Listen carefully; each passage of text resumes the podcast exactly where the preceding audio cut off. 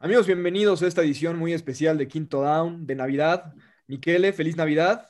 Hoy no, no, no está nuestro hermano Carlos, sigue en la fiesta. ¿Cómo ves, Miquele? feliz Navidad, Jorge. Feliz Navidad a todos los que nos escuchan. Y sí, Carlos nos cambió, pero está bien, está bien. Es una buena excusa eh, estar con la familia y la comida y la bebida hoy eh, se acepta. Sí, bueno, ya claro que, que, no está, que no está en una fiesta, anda con la, con la familia ahí recibiendo los, regalos de Navidad que llegó Santa Claus. Entonces, pues no está con nosotros Carlos, pero bueno, estará aquí la, siguiente, para el siguiente eh, programa, como siempre. Pero, Miquel, la NFL sigue, a pesar de que es Navidad. Hoy tuvimos un, partido muy entretenido para los que les gusta el, fútbol ofensivo, donde Santos gana 52 a 33 contra Minnesota. Alvin Camara logra empatar una marca de 6 touchdowns, que según entiendo está desde 1929. Eh, y espectacular, ¿no? el desempeño del corredor de Santos. Y sí, es un equipo de Santos que a pesar de que consigue la victoria, consigue la división y elimina a Minnesota, es un equipo de Santos que no me deja confianza, aunque esto puede sonar eh, una, una locura luego de, vapulear a Minnesota y poner 52 puntos en la pizarra. Pero hoy es un partido que me deja a dudas sobre Drew Brees. Creo que si Drew Brees tiene que ir a Green Bay, tiene que ir a, enfrentarse a un contra otro mariscal de campo, no creo que pueda mantener el, eh, no, creo que pueda mantener el paso. Eh, el equipo rival simplemente, bueno, simplemente no. Eh, el, equipo rival se puede enfocar en Camara y en detener el juego terrestre y creo que Breeze no está para hacer el daño que un mariscal de campo como él pudo haber hecho en, en, decir, en su prime time. creo que es un equipo de New Orleans que puede sonar un poco descabellado, pero a mí no me da confianza para, para llegar a un Super Bowl todavía. Y creo que todo pasa por Drew Brees. No sé si lo ves así. No, Drew Brees creo que, creo que todos coincidimos que ya está en, en, la parte final de, de, su carrera, buscando escribir una conclusión espectacular para una carrera histórica. Pero sin duda, si tiene que ir a Green Bay, más allá de que tenga que competir con otro coreback, creo que hoy en día su, su estado físico no le daría para jugar un partido en las condiciones de tundra de Green Bay o incluso de, Seattle. Desafortunadamente, parece que van a, van a lograr eh, mantenerse en el número 2 y por lo menos eh, recibirán eh, en dos rondas en, el, en el estadio tapado, techado de Nueva Orleans, pero sin duda que Drew Brees ya no es ese Drew Brees que intimidaba a las, a las rivales, pero sí creo que Alvin Camara puede llevar este equipo muy, muy lejos. Sí, no, sin duda, no estoy, no estoy hablando de que es un equipo que va a perder en primera, en primera ronda, por supuesto, pero creo que no tiene lo suficiente para dar ese siguiente paso, como, como bien mencionamos, de ganar un juego de juego de campeonato en, Green Bay, por ejemplo. Es un equipo al que normalmente, bueno, normalmente, eh, eh, un rival se tiene que enfocar en un solo, lado, en un solo lado del, campo, en, una sola faceta, del ataque. Obviamente tiene, tiene armas, hay que ver cuando regrese Michael Thomas, el equipo obviamente va a tener mucha más profundidad. Eh, te tienes que preocupar por Taysom Hill, que hoy estuvo como receptor en algunas jugadas, incluso anotó uno por tierra. Y Camara, bueno, obviamente, pero creo que en la NFL actual, si tu mariscal de campo no puede competir y no puede ganarte el juego, creo que por muy buen juego terrestre que tengas, eh, es, eso va a ser muy importante cuando te enfrentes a tipos como Aaron Rodgers, como Patrick Mahomes, como el propio Josh, Allen hoy en día. Y Drew Brees eh, no, no, me da, no me da esa confianza. Bueno, a mí no me tiene que dar la confianza, digo, los aficionados de, de los Santos, ¿no? Sin duda, y bueno, platicando del resto del, campo de playoffs, pues tenemos una semana muy interesante. Vamos a, revisar a todos los equipos que están ya en playoffs y que aparte están, y otros que están buscando su boleto. Empezaremos por, por Kansas City, que esta semana se enfrenta a los halcones de Atlanta, que otra vez la semana pasada regalaron eh, una, ventaja, una ventaja enorme. En esta ocasión visitan Kansas City y eh, Kansas City con, eh, ya básicamente, ya tiene el, la división, ya, ya tiene asegurada la división, está buscando todavía ese seed número uno, que con una victoria en esta semana eh, lo tiene. ¿Cómo es este partido, eh? Creo que un trámite para Kansas City, ¿no? Trámite para, para Kansas City. un equipo de Kansas City que va a terminar la temporada con récord de 8 y 0 de visita. algo impresionante. Un equipo de Kansas City que obviamente con, bueno, con las con, el actual tema del COVID, quizás eh, la presencia de público ya no afecta. Para un equipo de Kansas City, creo que incluso eh, pierden ellos un poco la presencia de, los aficionados en, el Kingdom de, la ciudad de Kansas City. Pero trámite, sobre todo con, esa, posibilidad de ganar y poder descansar jugadores y poder eh, no jugar, a, por, quizás no descansar, pero, que Patrick Mahomes solo juegue una mitad en la última fecha, eh, darle descanso a, jugadores que, puedan estar tocados. Eh, Kansas City tiene que salir a matar y lo va a hacer ante Atlanta y resolver esto una vez. Claro, y bueno, vamos a el, número dos, el actual número dos sembrado de la conferencia americana son los Bills de Buffalo con un registro de 11 ganados y 3 perdidos, primer lugar en la división este, empatados con los Steelers eh, con ese récord de 11 ganados, 3 perdidos, pero un equipo que viene en franco crecimiento, que son los Bills, y un equipo en pleno declive, que son, que son los Steelers. Buffalo esta semana se enfrenta a los Patriotas de Nueva Inglaterra. Eh, ¿Será que, que, Buffalo logre barrer a Nueva Inglaterra esta, esta temporada, Miquele? ¿Logrará Belichick eh, incomodar a los Bills y darles una, una derrota costosa que les puede costar ese sembrado número dos? Eh, ¿Cómo ves este partido? No, no lo veo y no lo veo y no por Belichick, no lo veo por Cam.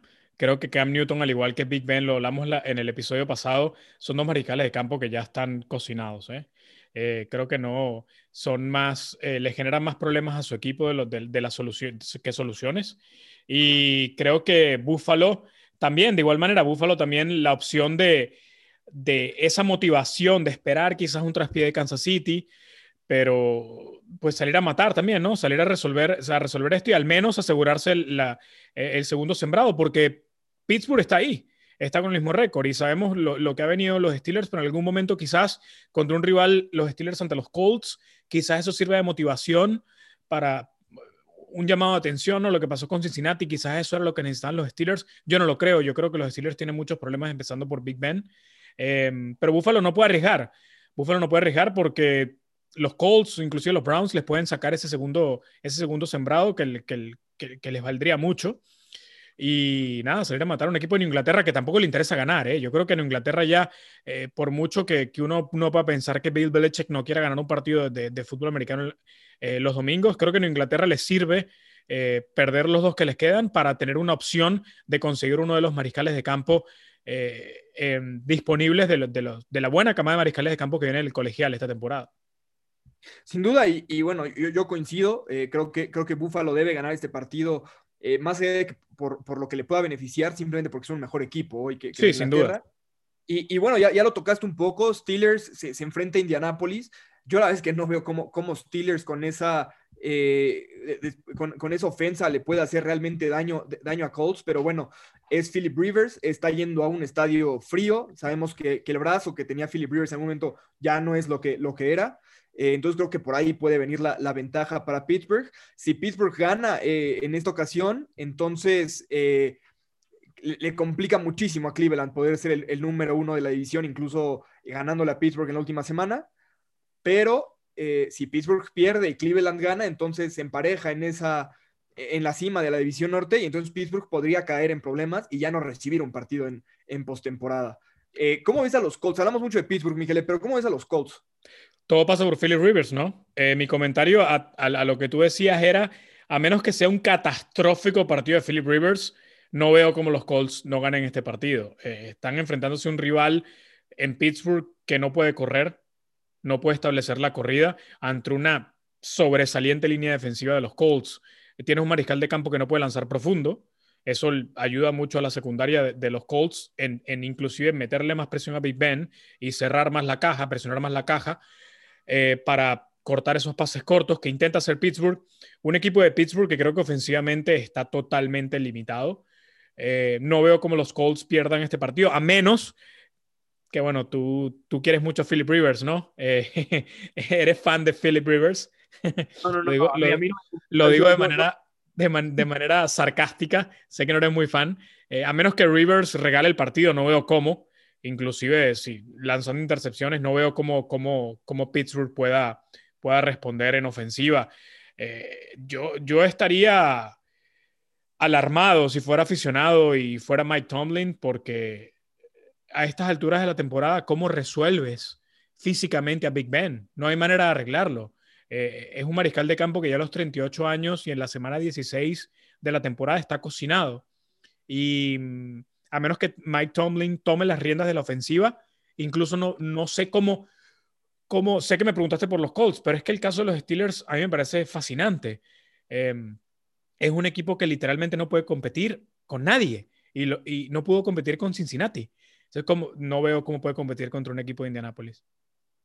Y bueno, eh, Indianapolis hoy en día se encuentra en sexto lugar de la conferencia, en segundo lugar de la división sur, empatado con Titanes por el récord, con 10 ganados, 4 perdidos ambos. Pero bueno, Titanes tiene una lucha eh, muy complicada esta semana, yendo a, Green Bay, al frío de Green Bay, con unos Packers que todavía no tienen asegurado el, número uno de la, de la conferencia y que van a buscar ganar. Eh, ¿Cómo es este partido para Titanes, eh, Miquel? Al ratito platicamos un poco de Green Bay. Complicado, muy complicado. Yo creo que, que, Green Bay tiene que dar el golpe a la mesa porque ya se le arrimó New Orleans. Se, le puso a medio juego. Si Green Bay pierde, New Orleans le empata el primer sembrado. Green Bay tiene que ganar en casa y creo que puede ser un buen golpe a la mesa no solo de todo el equipo, sino de Aaron Rodgers para terminar de amarrar ese, ese premio jugador más valioso de la temporada que creo que hoy eh, tiene en las manos. obviamente cualquier pues, pues, una moneda, podemos tirar una moneda y puede ser Patrick Mahomes, inclusive el propio Derrick Henry. Quizás Derrick Henry teniendo un partido eh, de esos que nos viene acostumbrado últimamente y, los Titanes le sacan el juego a Green Bay, ahí podemos voltear un poco lo que es la carrera del más valioso pero creo que Green Bay todo tiene, tiene puesto todo en la mesa eh, para no dejar que ese primer sembrado se les escape. Y, y Aaron Rodgers tiene que estar motivado. Ya eh, recordamos a Aaron Rodgers hace un par de semanas le, preguntaba, le preguntaban que se sentía nuevamente estar en la, en la pelea por el, por el jugador más valioso, ¿no? Y Rodgers decía, pues ya era hora, ¿no? Básicamente ya era hora. Eh, mencionó un año en donde él tuvo que haber ganado y ni le tomaron en cuenta. conocemos la personalidad de Aaron Rodgers y sabemos que él quiere ganar ese jugador más valioso como, como, no lo quiere otra persona. Eh, se siente irrespetado. Me imagino que, que, se siente, por supuesto, disminuido porque cuando hablan, pues le tocó la misma, básicamente la misma época que, que Brady y Peyton Manning, ¿no? Y ambos han ganado más que él. Yo creo que Aaron Rodgers es una muy buena temporada, un muy buen momento para cerrar ese, ese primer sembrado, que a mi gusto, si Green Bay cierra ese primer sembrado, es un camino eh, llegan caminando al, Super Bowl y él amarra su, su jugador más valioso. Creo que más motivación que eso es imposible. Y pues bueno, eh, sin duda yo, yo, coincido, es un partido complicadísimo para, para, Titanes. Creo que va a depender muchísimo, si no es que completamente, del desempeño de su línea ofensiva y de Derrick Henry. Y sobre todo que su defensa pueda frenar a, un Aaron Rodgers que, como mencionas, viene inspirado y, y que desea ganar. Eh, le tocó la mala fortuna de compartir época con para mí dos de los mejores quarterbacks de la historia, Brady Manning, después está Breeze, después ahora llega Patrick Mahomes, entonces él nunca ha podido ser realmente el Tlatuani de los quarterbacks de, la NFL y sin duda quiere, quiere ese reconocimiento que creo que, se merece. Mencionaba la entrevista de hace, de hace algunas semanas, una semana o dos semanas antes de esa entrevista, también le preguntan que cómo se siente regresar a su mejor nivel. Dice, bueno, me da risa que me preguntes eso, porque mi nivel mediocre es el mejor nivel que alcanzan algunos otros corebacks en su carrera y nadie lo habla. O sea, entonces, sin duda, es, un coreback que, que más de que quiere ganar como equipo, también quiere ese reconocimiento individual de ser uno de los mejores. Y bueno, tenemos que hablar de los Browns también, otro equipo en pleno crecimiento. Y desde ahorita lo voy a decir, mi, predicción, mi bold prediction de esta semana es que Cleveland se duerme y pierde contra los Jets esta semana. Los Jets ganan su, segundo partido de, la temporada.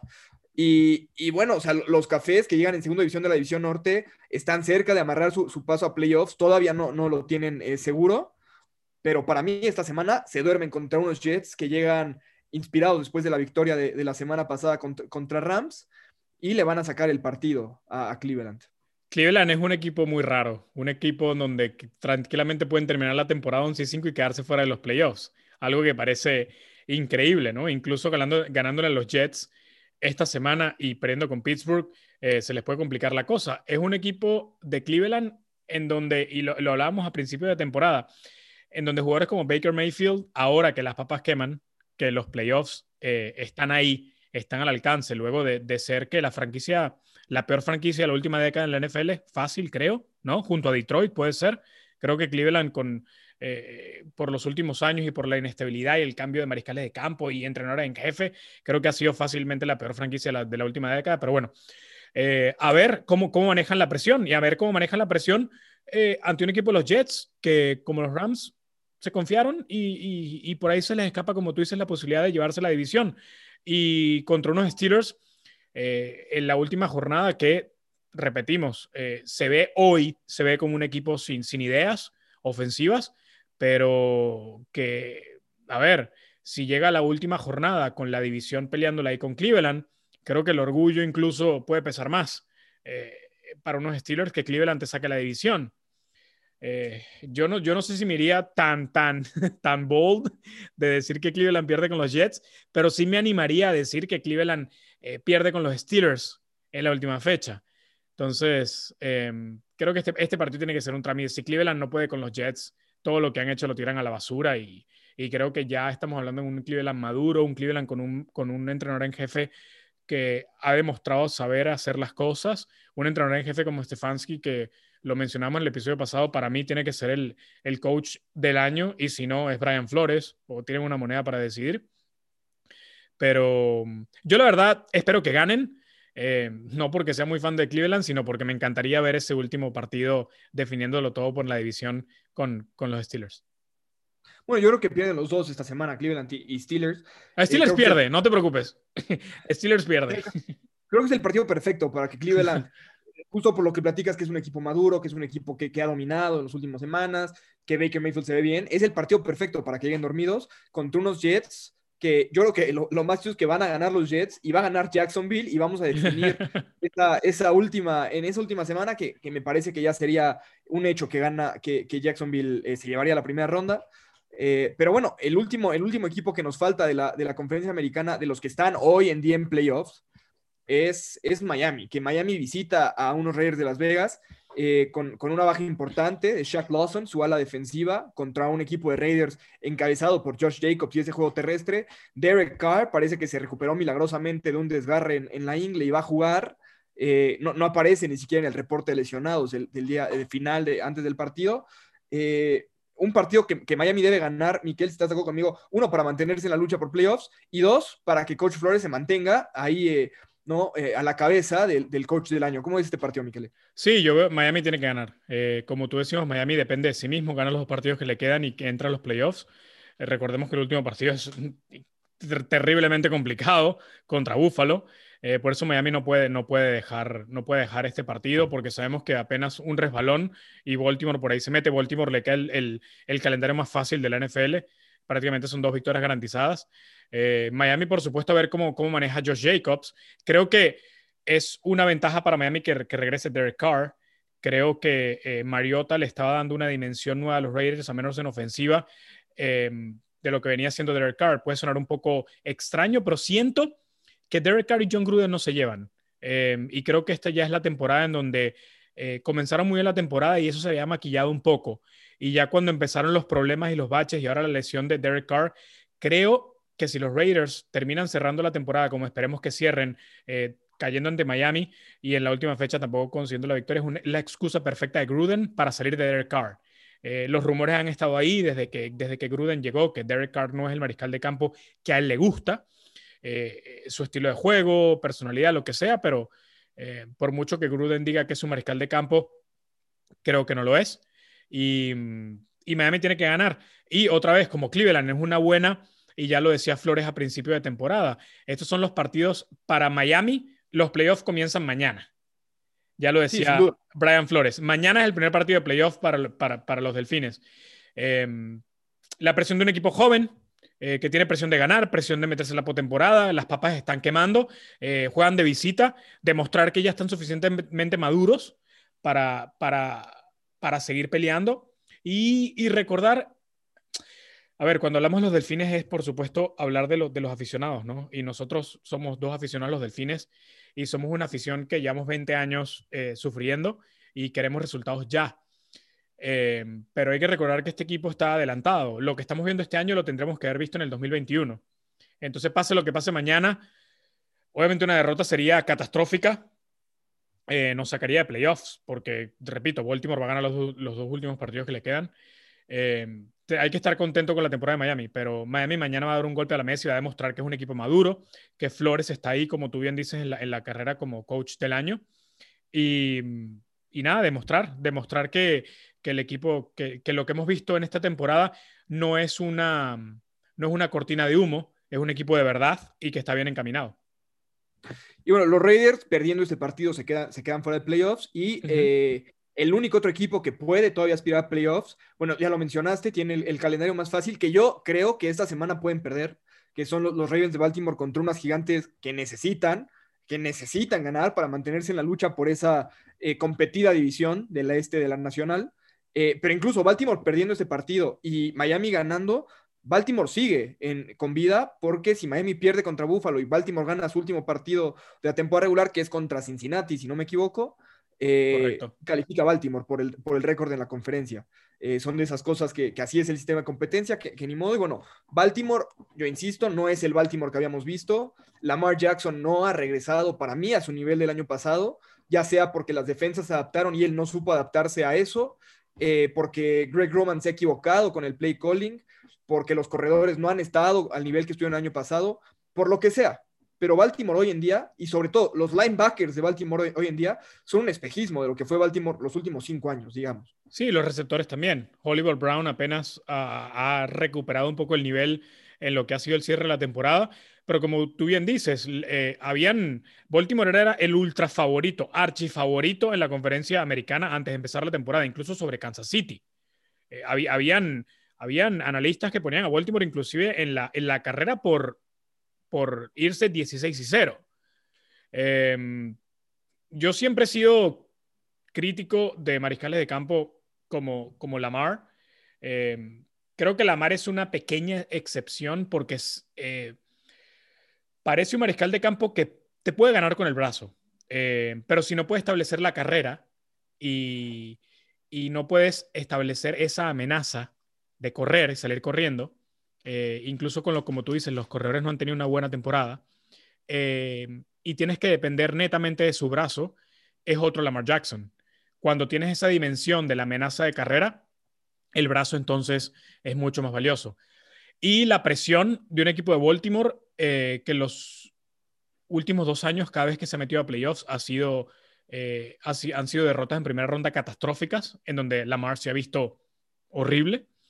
Em, pero yo creo que el calendario es, es como lo estamos hablando, es, es totalmente a su favor. Y, y esperar, simplemente le falta esperar. Obviamente ellos, yo quiero pensar que ellos están esperando a que, a que Buffalo les haga el favor en la última jornada.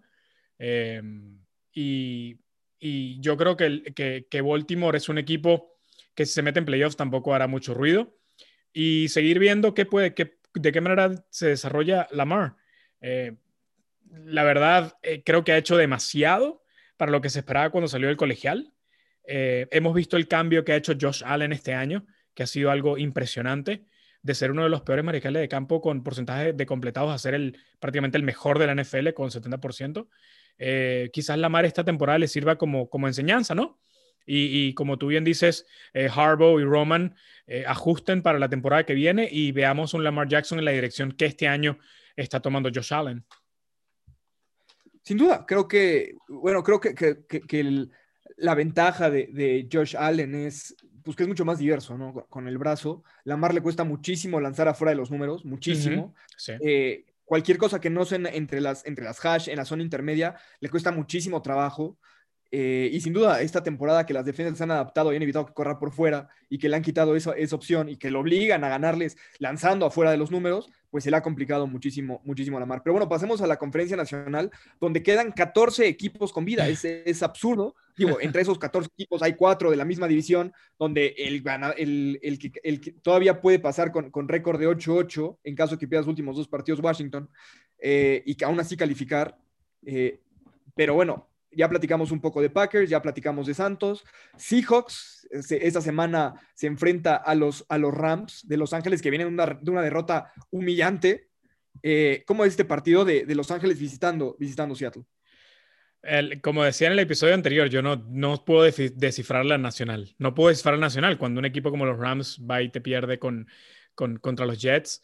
Eh, un equipo de Seattle que todavía la defensiva, si bien ha mejorado con Jamal Adams, eh, con Carlos Dunlap, es un equipo que, que siempre que tú puedas contar con Russell Wilson, em, es un equipo que hay que tomar en cuenta, hay que, hay que tomar en serio. Y, pero, es una, pero es una conferencia nacional que hoy en día Eh, lo he mencionado, lo sigo mencionando. Lo único que le tengo fe a Aaron Rodgers y a los Packers, y, únicamente porque el camino tendría que ir por Lambo, porque si no, también, lo, también los, los, los, pusieron un poquito en duda, ¿no? Eh, del partido contra Seattle, creo que la localidad tiene, tiene que pesar. Eh, Russell Wilson empezó la temporada como el quizás el, el archifavorito para, para, el, para el premio de más valioso. Y un equipo de Seattle que ha sido una especie de, de montaña rusa pero creo que es un buen momento para, para cerrar la temporada y pegarle un equipo directo como, como son los Rams. Eh, la defensa de Seattle, como hemos dicho, está mejorando y, es una, y, es, y si le puedes meter un poquito de presión a Jared Goff, eh, en donde Goff se convierte en quizás el peor mariscal de campo titular de la NFL cuando, cuando le, le llega un poquito de presión. Eh, y un equipo de los Rams que todo pasa de nuevo por Goff. Si Goff se mantiene limpio, si no le llegan, si tiene tiempo, para soltar el brazo. Es un equipo competente, una ofensiva competente, pero a la mínima presión que le pongas, eh, Goff, estamos hablando nivel Trubisky. ¿eh? Y bueno, Seattle ganando este partido amarra ya la, clasificación, la, división es, campeón de división. Y bueno, el, que esté en el, en el, cuarto lugar ahorita en la nacional, más allá de por el récord, sino porque es libre divisional, es el equipo de fútbol de Washington, que se enfrenta esta semana en Carolina y que yo sé por lo menos de una quiniela, una quiniela que parece que se va a decidir por este partido, porque tienen los demás partidos iguales. Eh, un equipo de Washington que tiene que lidiar con el drama de Dwayne Haskins, que se fue a un, a un strip club sin máscara, entonces fue, fue regaño doble. Eh, una Carolina que para mí es un equipo al alza, con un extraordinario coach que es Matt Rule, eh, con un buen coreback que es Teddy Bridgewater, con talento joven, eh, y que bueno, les, les, pesó muchísimo la lesión de, Christian McCaffrey temprano en la temporada, pero que para mí es el favorito para este partido. Yo veo a Washington, sobre todo porque los reportes de hoy y todo depende en Alex Smith, y lo comentábamos con Carlos. Alex Smith practicó hoy, tomó repeticiones con el, con el primer equipo y pareciera que estuviera disponible. Y creo que están haciendo todo lo posible, muchachos. Alex Smith hay que ponerle y que se tome todas las vitaminas posibles, vitaminas entre comillas. Conocemos esas, esas vitaminas, esas inyecciones mágicas que por ahí aparecen en la, en la NFL para que un jugador esté disponible. Em, pero no, no. Em, Washington, si se presenta con, con Haskins, es una derrota garantizada. Con Alex Smith, eh, me la jugaría por Washington. Y de nuevo, Alex Smith junto a Ron Rivera son la mejor dupla em, head coach y mariscal de campo de toda la división, en mi opinión. Y tienen simplemente que ganar sus dos partidos. Y con Alex Smith de regreso creo que lo pueden hacer. Y bueno, el, yo, yo, coincido, eh, creo, que, creo que Washington con Alex Smith, en este partido en particular, sí es, eh, me parece que les daría una mucho mayor posibilidad de ganar que Dwayne Haskins, no tanto por talento, y, yo, todos saben que yo he defendido el talento de Dwayne Haskins, simplemente porque su comportamiento me, da a entender y me demuestra que no sabe lo que es un coreback, ser un coreback de la, NFL. La madurez, claro. exacto, y cuando estás jugando partidos que importan en diciembre, esa madurez tiene que ser al triple y él no lo ha demostrado, no ha demostrado que sabe ni, ni que lo que significa ser, ser mariscal en la NFL, entonces eh, creo que sí, coincido, las esperanzas de Washington dependen exclusivamente de Alex Smith. Ya platicamos de los Rams, que están en quinto lugar, y bueno, el equipo favorito de este podcast, la bomba de tiempo, que son los Tampa Bay Buccaneers, que eh, se enfrentan a los Leones de Detroit. Eh, creo que si, si logran mantener ese nivel que mostraron la semana pasada, en la segunda mitad, si Tom Brady y Bruce Arians salen más o menos en la misma sintonía, es un partido que debe de ganar Tampa Bay. O sea, no, no, no veo cómo Leones realmente pueda, eh, pueda competirles. Pero tú cómo ves este partido, Miquel? Sí, sin duda alguna, tendría que ser como tú bien dices. Si, si Tampa sale a hacer, a jugar el juego de Brady, es un equipo que mete miedo. Si Tampa sale a jugar el juego de Arians, que Brady no puede, no puede ejecutar, es el mismo Tampa que hemos visto. Es un equipo, es un equipo en donde pareciera que, el, que, que la guerra y el choque de egos entre Arians y Brady tiene que llegar a un punto límite. En algún momento tiene que, tiene que romperse, ¿no? Y creo que lo que vimos en la segunda mitad contra Atlanta en el regreso de Tampa Bay es Arians dándole las riendas al equipo. En algún momento se le prendió el bombillo y dije, bueno, lo que estamos haciendo no está funcionando. Vamos a darle las riendas a Brady, que él no saque las papas del fuego. Y ocurrió. Hay que ver de qué manera Tampa Bay afronta este partido, de qué manera sale eh, a jugar. Y, y de nuevo, pasa todo por Brady, por Arians eh, si Arians le permite a Brady ejecutar su ofensiva, hablo de la ofensiva de Brady, y la línea ofensiva mantiene limpio a Brady, Tampa es un equipo que se va a meter en playoffs y va a hacer ruido. De resto, si, sigue, si siguen los juegos de egos y, las dudas de Arians con lo que puede hacer su mariscal de campo, creo que este es un equipo que, que chau en primera ronda y, nuevo head coach la temporada que, la temporada que viene. Y que creo que si eso pasara, el favorito sería Josh McDaniels, pero bueno, no nos vamos a adelantar. Eh, vamos a platicar, y en este sí lo vamos a hacer con, con, muchísimo cariño y muchísimo precio para Carlos, que no está aquí. Los Cardenales de Arizona, que se encuentran en el número 7 de la, de la conferencia, eh, con un récord de 8 ganados, 6 perdidos, se enfrentan a los 49 de San Francisco, con un récord de 5 ganados y 9 perdidos. Eh, en Arizona se enfrentan también el sábado, eh, son el segundo partido, 3, y media hora del, hora del centro. ¿Cómo ves este partido con, con los Cardenales de, de, Carlitos? Bueno, en San Francisco también de local, ¿no? San Francisco que está terminando de jugar la temporada compartiendo, estadios, sí. San Francisco en emergencia, tuvieron que, firmar a Josh Rosen del equipo de práctica de Tampa Bay. No tienen mariscales de campo. Eh, Josh Rosen va a ser el suplente en ese partido. San Francisco, Mostert, nuevamente el problema en, el, en, el, tobillo lo deja fuera por el resto de la temporada. Un equipo en San Francisco eh, que, creo que es el equipo con más mala suerte en lo que va de temporada con respecto al manejo de lesiones. Desde la semana 2, la semana 1, ya lesiones importantes en la línea defensiva. Eh, por supuesto con Jimmy Garoppolo, con Mostert, que ha estado una semana bien, una semana mal. Arizona en casa tiene que resolver también la presión y la oportunidad de, terminar de amarrar ese cupo de los playoffs. Y debería ser un partido cómodo para Kyler y un partido cómodo para Arizona. Así que Carlitos creo que va a tener un, feliz domingo. Yo coincido, creo que si Arizona puede jugar al 70% de su nivel de lo que el, de al principio de la temporada, con un Kyler Murray y DeAndre Hopkins eh, más o menos en, sintonía, deben de ganarle este partido a un San Francisco que, digo, que se merecen todos los aplausos del mundo en la defensa. Robert Sale, su coordinador defensivo, con un absoluto hospital, eh, sigue siendo una de las más competitivas de la liga. Eh, a la ofensa han tenido también muy mala suerte con, con las lesiones a los corebacks, a la línea ofensiva. Entonces, digo, es un hospital. Lo sacaron, lo sacaron de su estado, lo sacaron de su ciudad.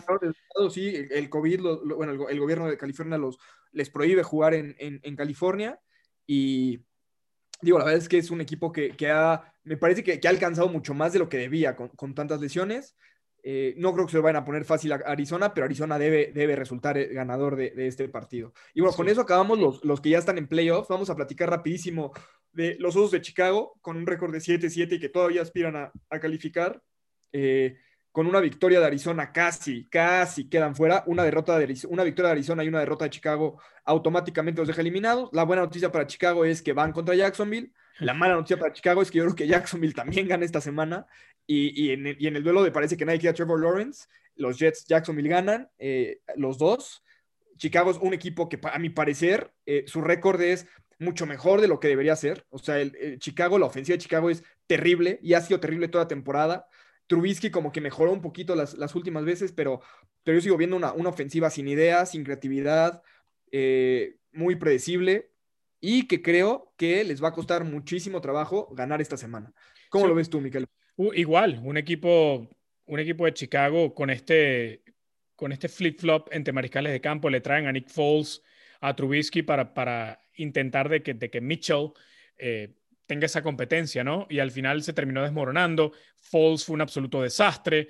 Luego regresa Trubisky también por tema de lesiones.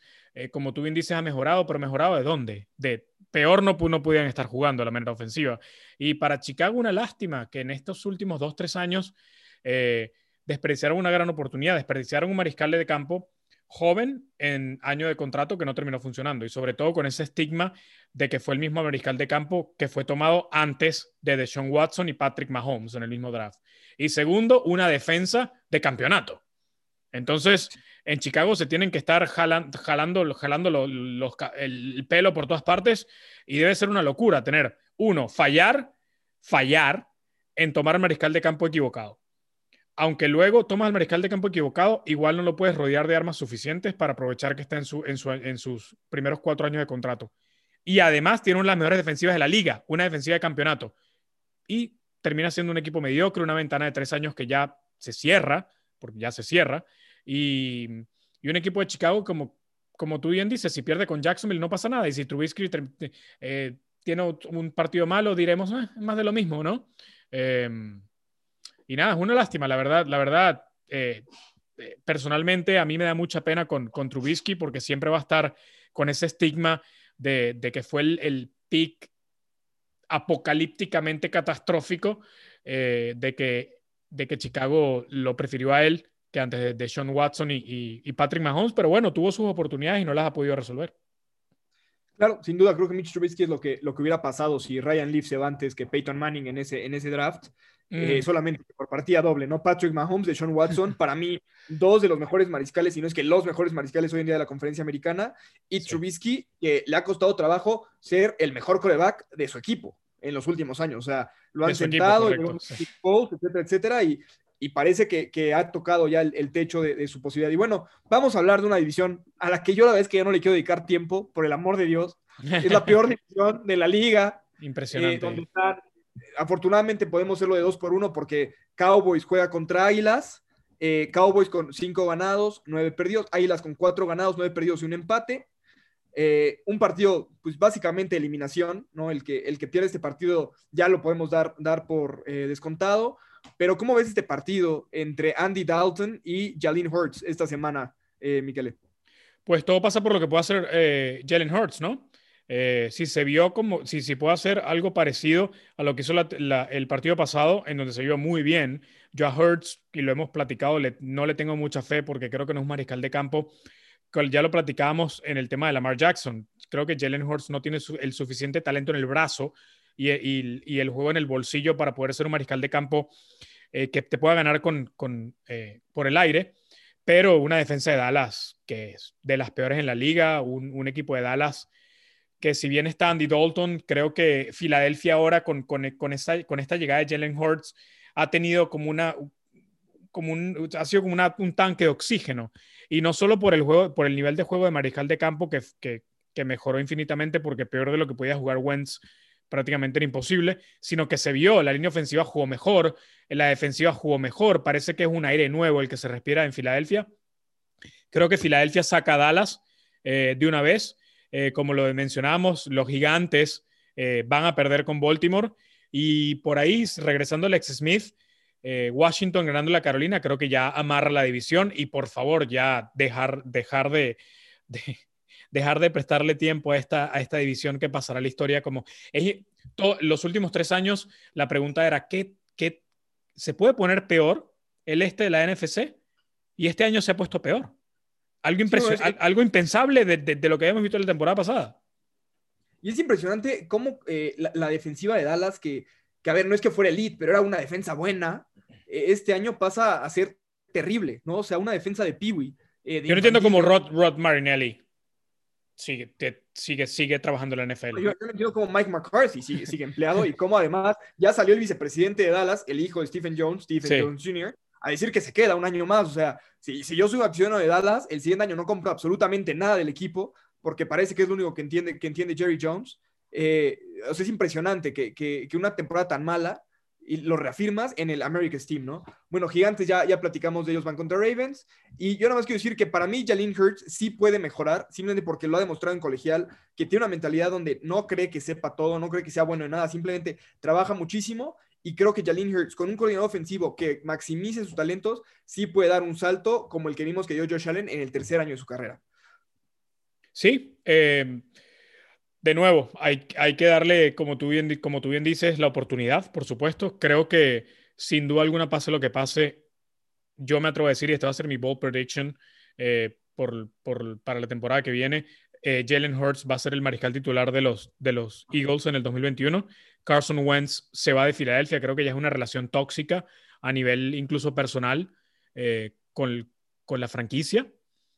Y, mm, y Hurts eh, Filadelfia no tiene nada que perder, no tiene nada que perder que Hurts termine estos dos partidos eh, y darle las riendas de, una franquicia. Y de nuevo lo que hablábamos, ¿no? Es un mariscal de campo que, que apenas está en su primer año de su contrato de novato y tienes cuatro años más, esa ventana que te permite tener un mariscal de campo que te produzca en un contrato económico para, que, para, para lo que puede ser un, contrato económico en la NFL y, y, reabrir esa ventana. Hay que recordar que Filadelfia hace, hace tres años eh, fue dos, tres años fue el campeón de la NFL. O sea, estamos hablando de que un equipo que, que el talento está ahí. Eh, simplemente creo que cayeron un hoyo negro con, con algunas decisiones, lesiones eh, y Carson Wentz, que no sabemos todavía qué, qué, qué, pasó ahí. totalmente, ya lo sabremos en, en, la, en, en, lo que es la, el off-season. Pero creo que este año todo está, al menos en esta edición, creo que todo está puesto para que Washington la termine de cerrar. Eso sí, si regresa Alex Smith. Sí, bueno, aquí este, es una división que creo que vamos a seguir hablando ya la próxima semana. Lamentablemente. Eh, pero, pero bueno, ya, ya estará Carlos aquí para ayudarnos a cargar con ese peso. Eh, yo ya di mis bold predictions para esta semana, que es que gana Jets, gana Jacksonville, los dos dan, dan la sorpresa. Eh, Miquel, ¿alguna predicción para esta semana? no, creo que de hecho mi predicción es que todo va a quedar igual. creo que todos los favoritos van a ganar. Y, y sí, eh, de, nuevo, eh, creo que Miami y Cleveland, eh, todos estos equipos jóvenes tratando de dar el siguiente paso, sobre todo en tratar de voltear el, tema cultural, ¿no? Las manchas que han tenido en los, últimos, en los últimos años como franquicias perdedoras. Esta es la semana para, para dar un golpe a la mesa y creo que lo van a hacer. Y nada va a cambiar, todo va a quedar igual. Y nada, tener una semana 17 muy, muy emocionante pues sí, suena, suena como una muy buena semana esta 16, la semana 17 también estará muy interesante, ya tendremos de regreso a Carlos. Y pues bueno, Miquele, con eso, con eso nos despedimos. Desearles a todos otra vez una muy feliz Navidad. Recordarles que, el tema de la pandemia no ha terminado. Por favor, cuídense mucho. Eh, intenten no salir. Si tienen que salir, háganlo con todas las precauciones, con mascarilla, eh, con careta si pueden. Eh, la cosa en muchas ciudades de, América Latina está, está mal, está fea, está peor que en marzo. Entonces, por favor, cuídense mucho. Pero bueno, esperemos que hayan disfrutado de estas fiestas estas decembrinas, de esta, eh, que hayan tenido una muy buena Navidad. Y Miquele, muchas felicidades, muchas gracias. No, igualmente, Jorge, gracias. Feliz Navidad de nuevo a todos los que nos escuchan y repitiendo tus palabras, por favor, sean responsables. Esto no estamos ni cerca de salir de este problema, ya estamos en el mes 9 de esto y como tú bien dices, por ahí vienen las vacunas, pero tengamos más paciencia, por favor. Acuérdense que no es solo ustedes, sino, sino es por los demás. Y recordarles también que vamos a tener un podcast más antes que termine el año, si no me equivoco, correcto, Jorge, el próximo martes, después del... Así nos, queda el martes. Nos queda el martes todavía antes de, acabar el 2020 y después tendremos ahí una edición especial de, Año Nuevo. Y eh, síganos en, Twitter, Quinto Down Podcast, pero sin la O. síganos en Spotify, suscríbanse en donde escuchen ustedes los podcasts y les tenemos una sorpresa, vamos a estar dando un, regalo ahí de, año nuevo, entonces síganos en nuestras redes, síganos en Spotify y bueno, estaremos en contacto con ustedes. Miquele, que tengas un muy buen fin de semana, que sea que estén buenos los partidos mañana y domingo. Amén.